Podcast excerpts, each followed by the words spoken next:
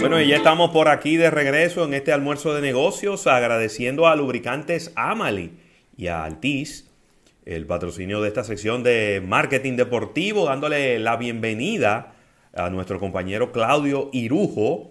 Le tengo una pregunta de una vez. Pero déjenme saludar. Este hombre no me deja saludar. ¿Qué, es lo, que está pasando? Mira, tú tienes que aprender que lo que acaba de pasar y que estamos vivos, que no sabíamos que podíamos lograrlo. Estás sin WhatsApp y sin Instagram y estamos aquí, mira. ¿Cómo si nada? ¿Cómo si nada? Óyeme, el mundo casi a punto de colapsar. Y yo, yo me enteré porque tú lo dijiste. es que tú te pones muy tierno en esta sesión y tú no eres así. Mira, Claudio, eh, oye lo siguiente. Eh, dábamos la información y, esperábamos con ansias, eh, eh, yo en lo personal, que llegara, ya que como tienes agencia de publicidad, manejas estos temas de marketing deportivo, ocurrió una noticia muy importante en esta semana desde el punto de vista de, de marcas y de mercadeo deportivo, por qué no decirlo, y es el paso de la superestrella, que así hay que presentarlo porque lo es, el jugador más importante de baloncesto de la NBA de estos tiempos, LeBron James, aunque a muchos no le guste, pasa de las filas de Coca-Cola, que duró durante 17 años como embajador de marca, pasa al portafolio de embajadores de PepsiCo, representando una marca energizante del portafolio de PepsiCo y eso lo dimos como noticia y, anda, por supuesto, en no tenemos los detalles del contrato, pero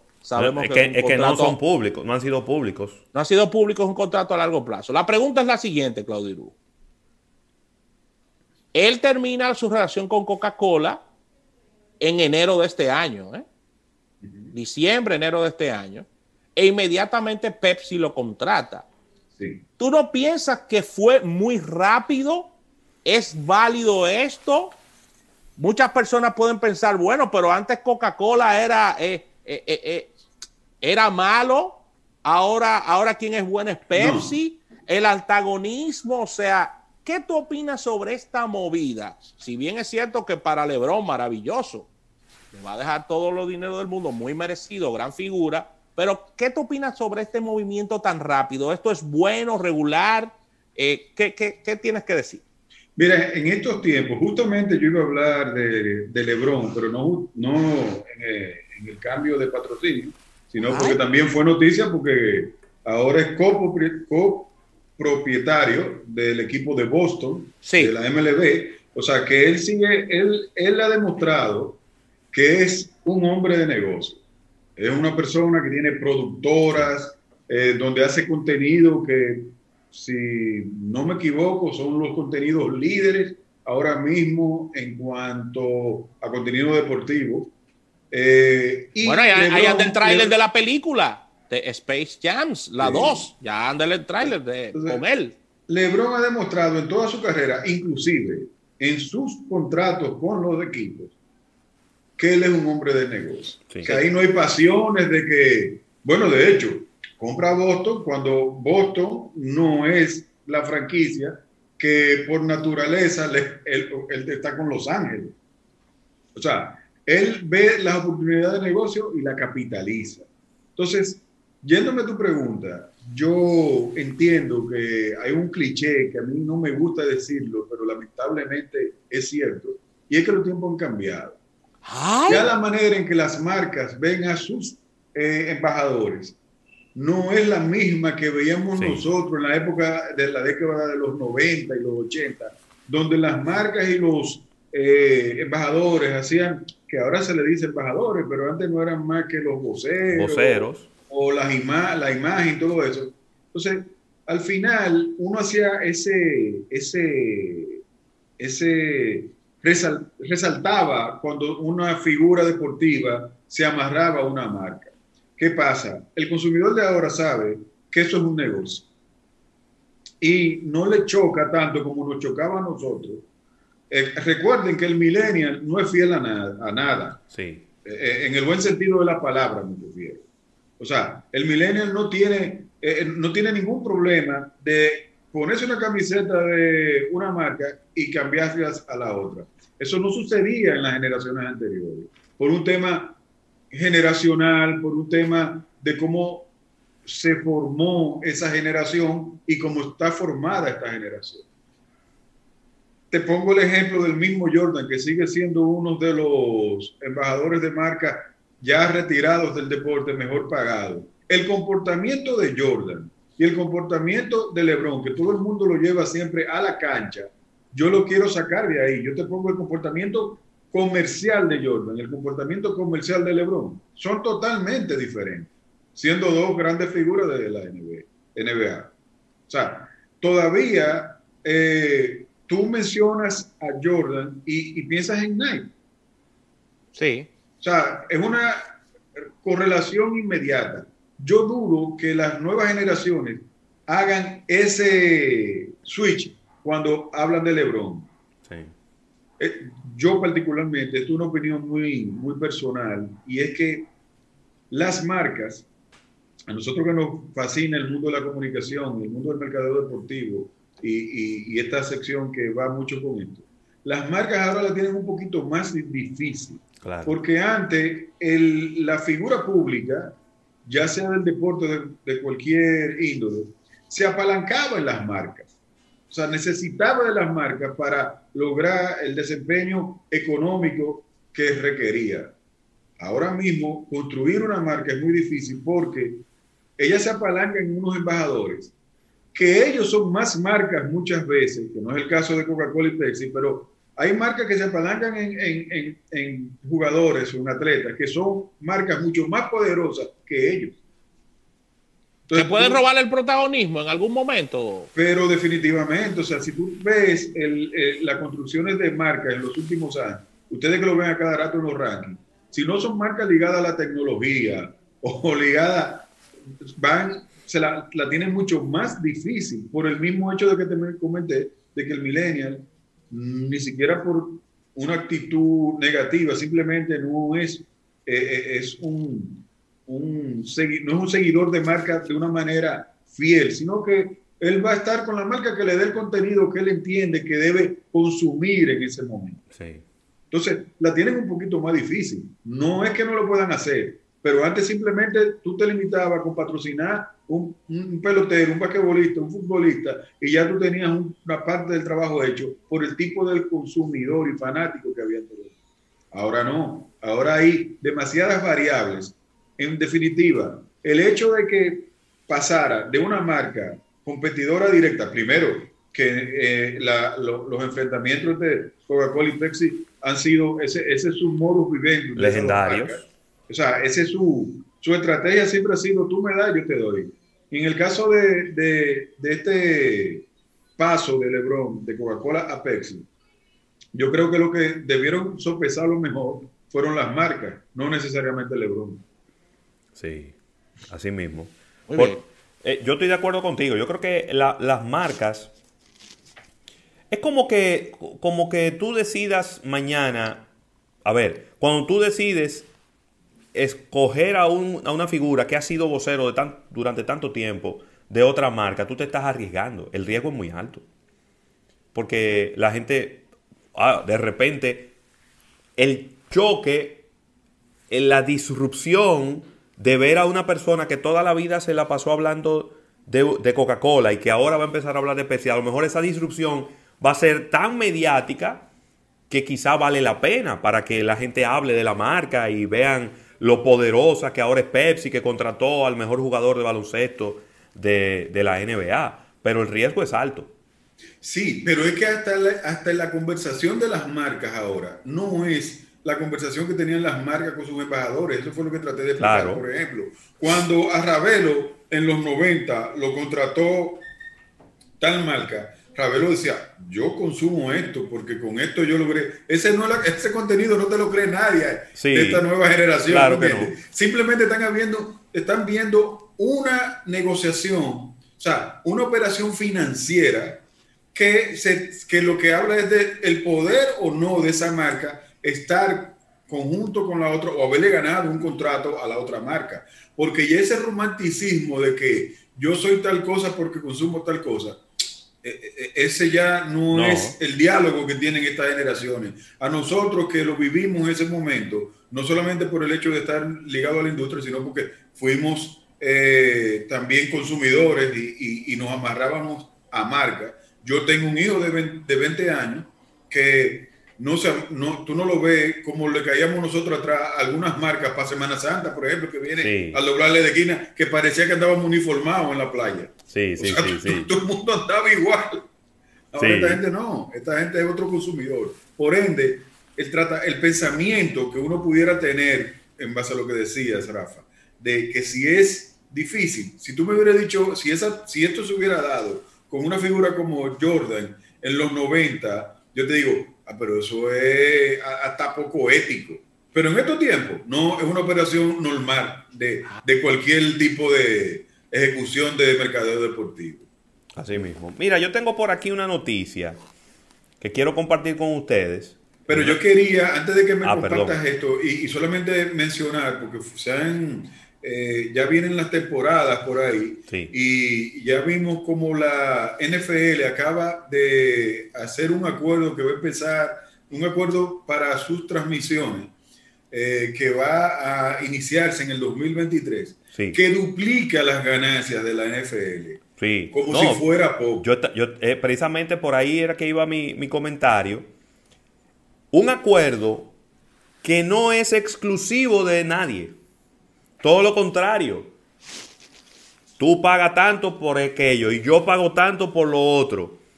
Y me preocupa un poco el rumbo que está cogiendo la, el patrocinio de las transmisiones y el pago por los derechos de transmisiones de los eventos deportivos. Y voy a explicar por qué. De hecho, para, para, para que tu explicación vaya no solamente con el tema de la NFL, ahí tú puedes ver como ya la MLB también anuncia que esta temporada YouTube va a transmitir de manera gratuita 21 eh, juegos eh, versus 14 que fueron el año pasado, evidentemente había menos cantidad de juegos y todo eso, pero ya van tres años que hacen ese acuerdo. Claro, pero en el caso tú estás viendo la, la, pero en el caso se diluye en diferentes medios. En el caso de la MLB es gratuito. Sí. Pero ¿qué es lo que ocurre? Mira, se, acaban de sentarse la, la NFL con dos gigantes. Por un lado, ah, eh, Viacom CBS que también eh, es la dueña de Fox y de Comcast, son los dueños de NBC Universal. Ellos están pagando 2 mil millones de dólares por año y van para poder transmitir a través de Disney, Disney Plus y demás, eh, para poder transmitir los juegos por ahí. Pero, perdón, ellos están pagando 2 mil millones de dólares al año. Y Disney está pagando 2.700 millones de dólares más al año. Pero Amazon también está pagando mil millones de dólares al año. Es decir, que entre estos tres, estamos hablando de 4, 5.7 mil millones de dólares.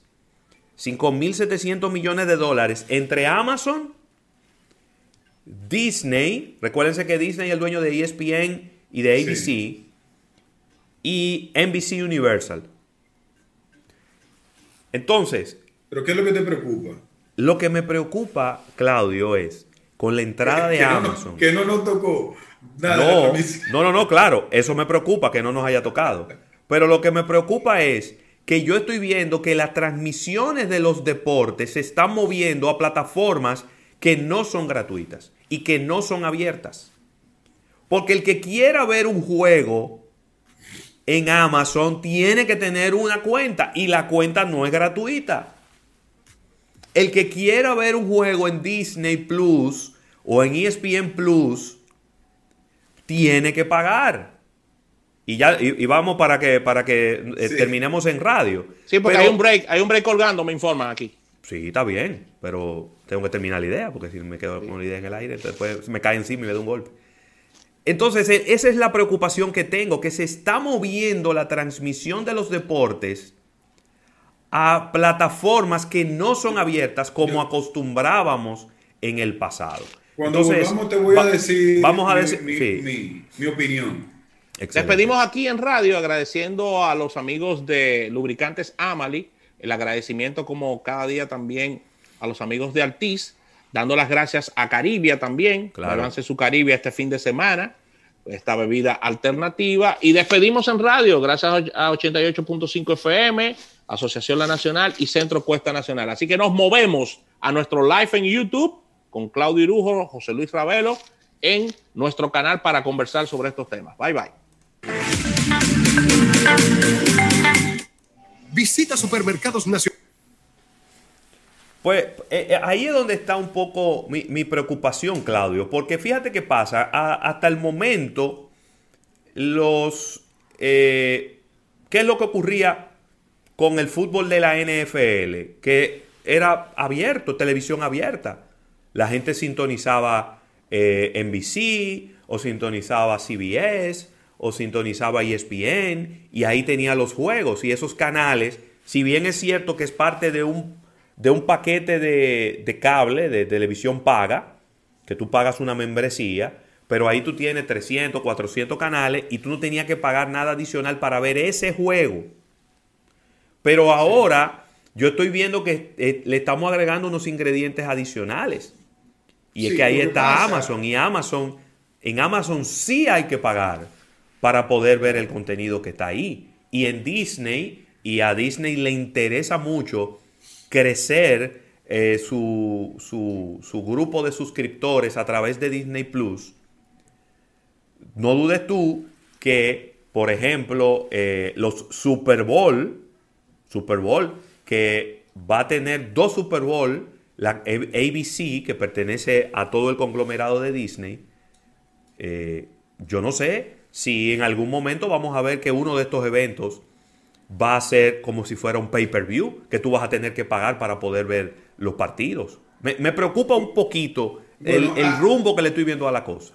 Sí, pero lo que pasa es que si te vas a lo que es una tendencia en todo lo que es, recuerda que ya por lo que se está peleando es por contenido. Y el deporte, al igual que el, que el, que la, que el cine, al igual que cualquier película, que documental, es contenido, es entretenimiento. Entonces lo que hemos visto con esta guerra de todos estos conglomerados importantes que están creando sus propias plataformas para exhibir su contenido, ya no son gratis.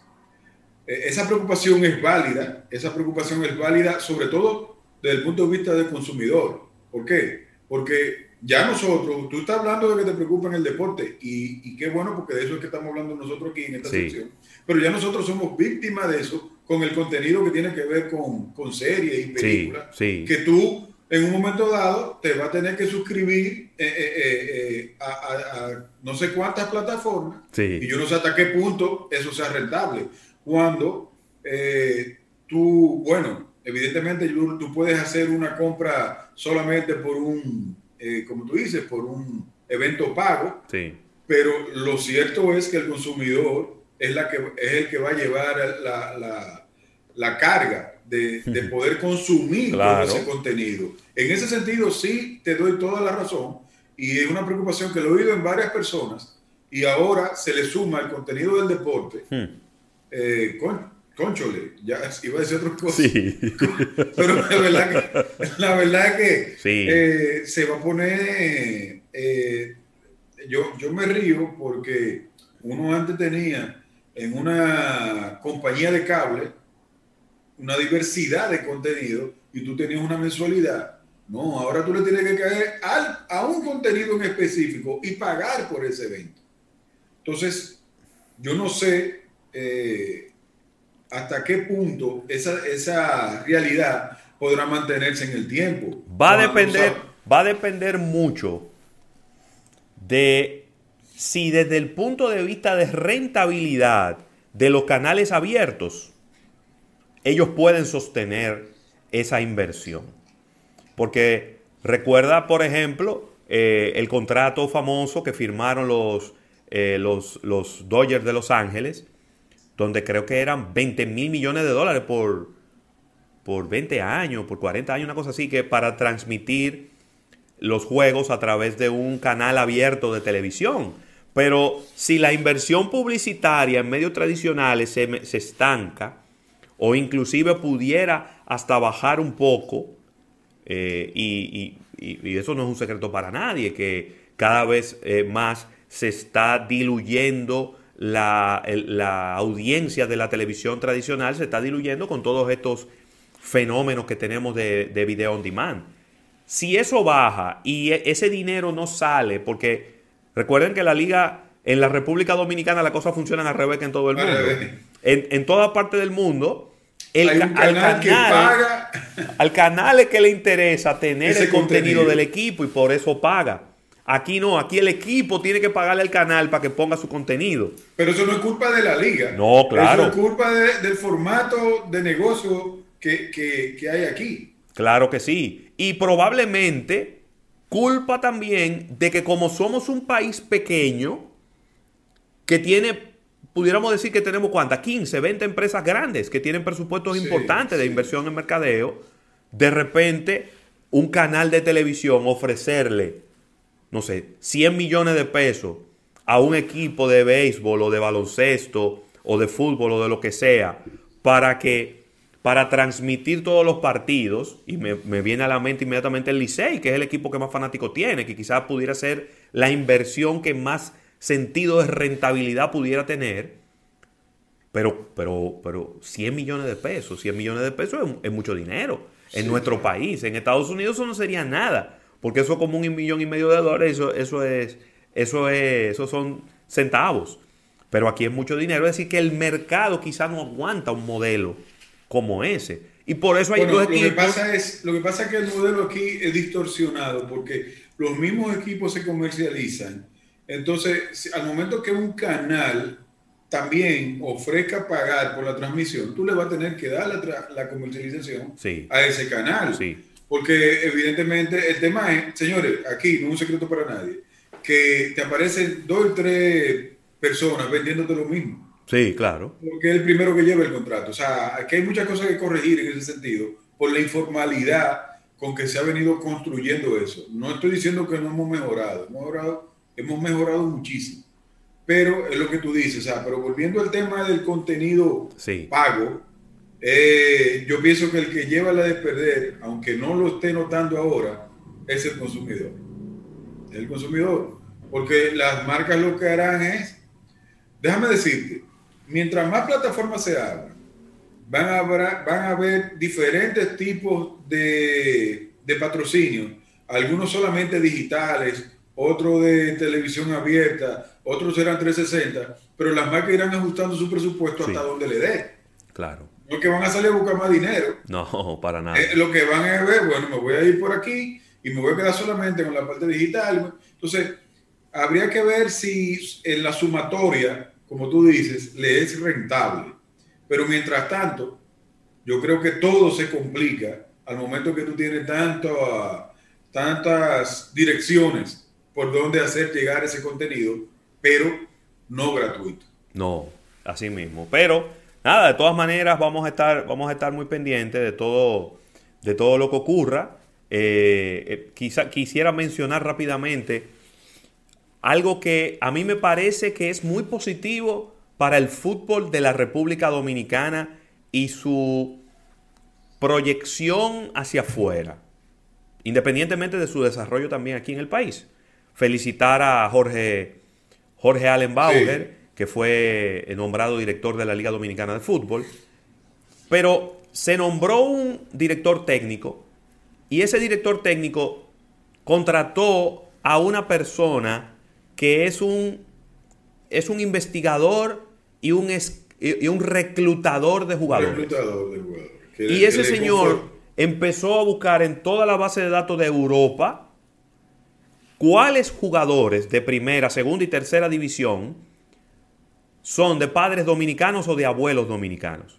O de origen dominicano. Sí, pero que hay muchos de ellos que la mayoría no nacieron aquí, pero que sus padres son dominicanos o sus abuelos, uno de sus abuelos o uno de sus padres es suficiente para que aplique para jugar por la selección de la República Dominicana.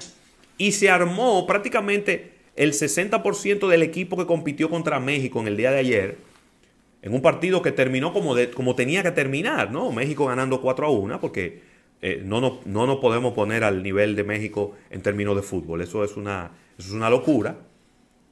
Pero me gusta el rumbo que está tomando la cosa, porque yo creo que estábamos siendo muy simplistas, sencillamente valiéndonos de los jugadores que tenemos en la República Dominicana y los que estamos viendo aquí en la Liga Dominicana de Fútbol.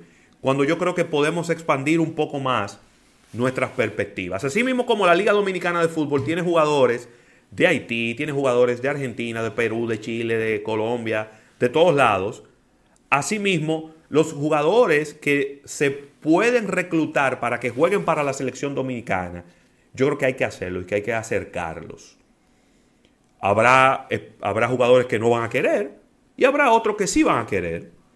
Porque un jugador que está en tercera división en segunda división del fútbol español, eh, le viene muy bien una exposición jugando en la selección dominicana eh, de sub-23, que es este caso que se jugó en el día de ayer. Así que me pareció un movimiento bien interesante. No sé por qué Quizá no se había hecho en el pasado porque no había tanto, tanto material como para hacer un, proceso de reclutamiento y ahora sí hay mucho material y se ha hecho un reclutamiento y se ha hecho, de verdad que me, ha parecido muy interesante esa estrategia de este nuevo director técnico que está al frente de la, de la selección de fútbol de la República Dominicana.